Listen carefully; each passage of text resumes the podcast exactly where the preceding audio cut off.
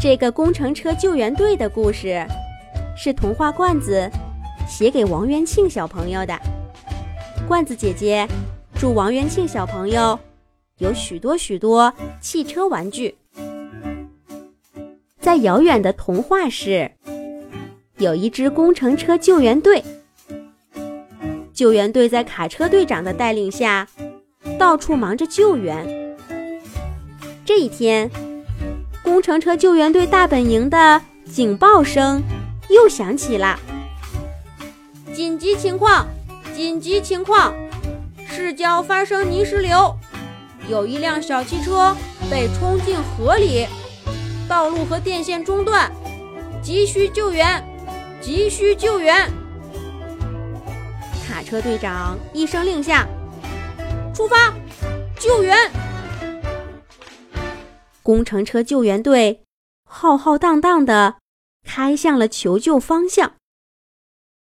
泥石流造成的破坏非常严重，道路被冲毁，结结实实的大树被推倒了一片，电线杆也都东倒西歪，上面的电线都断了。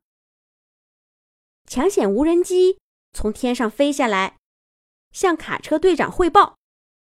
报告队长，要先通过这片被冲毁的公路，才能到达小汽车掉进河里的位置。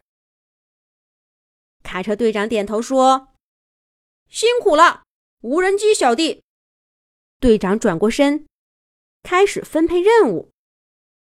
铲车负责清理路障，把杂物堆到一边。电力抢修车。抢修电路，排除安全隐患。压路车平整道路，让吊车和拖车可以过去营救小汽车。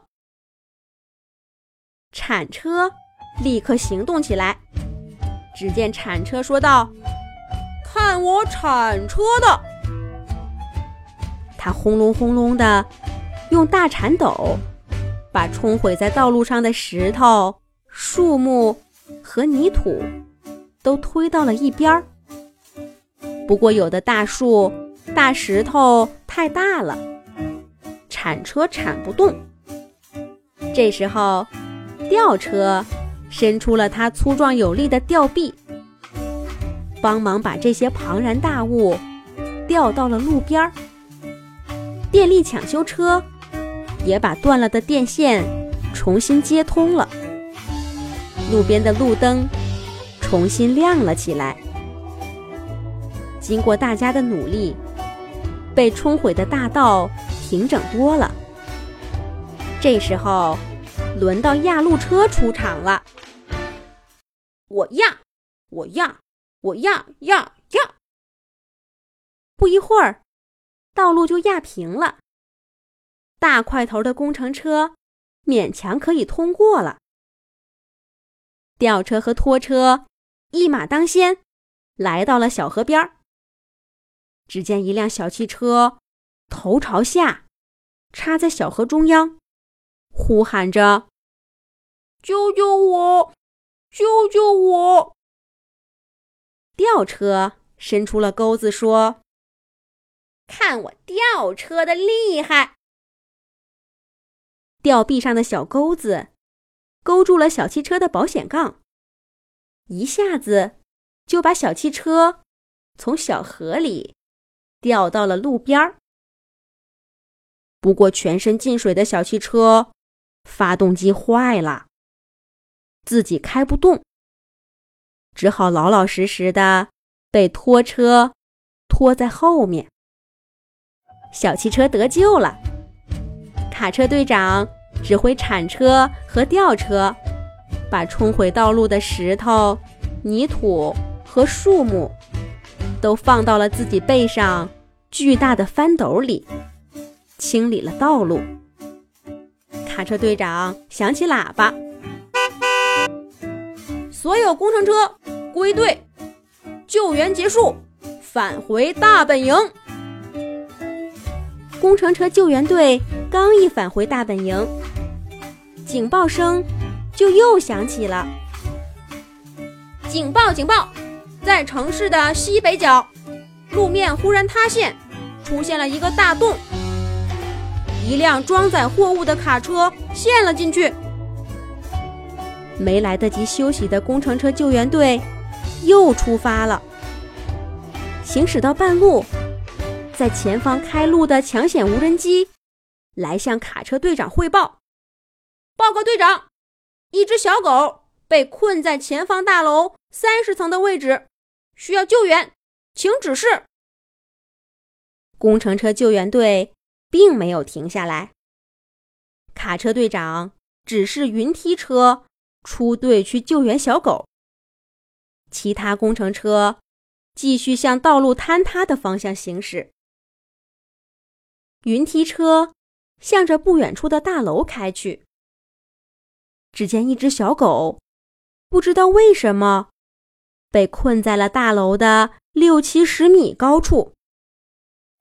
只见云梯车伸了伸腰，说：“总算我云梯车要显身手了。”云梯车停在小狗被困的下方，啪嗒啪嗒啪嗒。从云梯车背后，一个长长的梯子伸向了小狗所在的楼层。抢险无人机跟着梯子一起飞到了小狗那里，对小狗说道：“小狗别怕，看，云梯来了，坐上这个云梯，你就可以安全的回到地面了。”营救小狗的行动被有着长长梯子的云梯车轻松搞定，安全回到地面的小狗。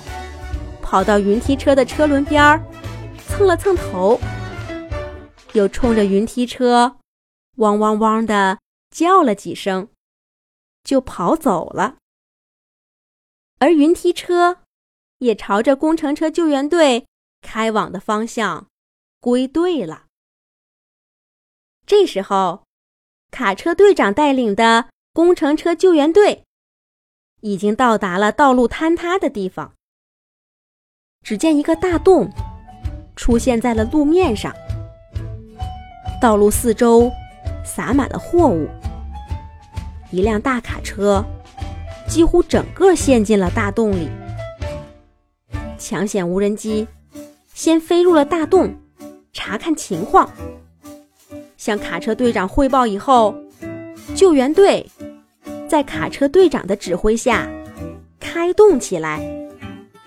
大个子的挖掘机沿着塌陷洞口四周继续挖掘，查看路面洞口四周是否也是空的。小个子装卸车把路面散落的货物搬到不远处的安全位置。在确定只有洞口处是空的塌陷以后，挖掘机把陷进去的卡车四周泥土挖开。大吊车伸出长长的吊臂，把陷进洞里的卡车吊到了路面上，让拖车拖走维修。可是这个又大又深的洞怎么办呢？这可难不倒工程车救援队。背上背着橄榄形罐子的混凝土车倒车到洞口旁。开始把罐子里的混凝土倾倒进了洞里。一车、两车、三车、四车、五车，整整五车混凝土倒进了塌陷的洞口，终于把洞填满了。跑了五趟的混凝土车累坏了。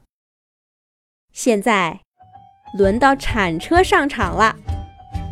铲车把土在洞口铺平，压路车又喊着“我压我压我压压压”的口号，压平了路面。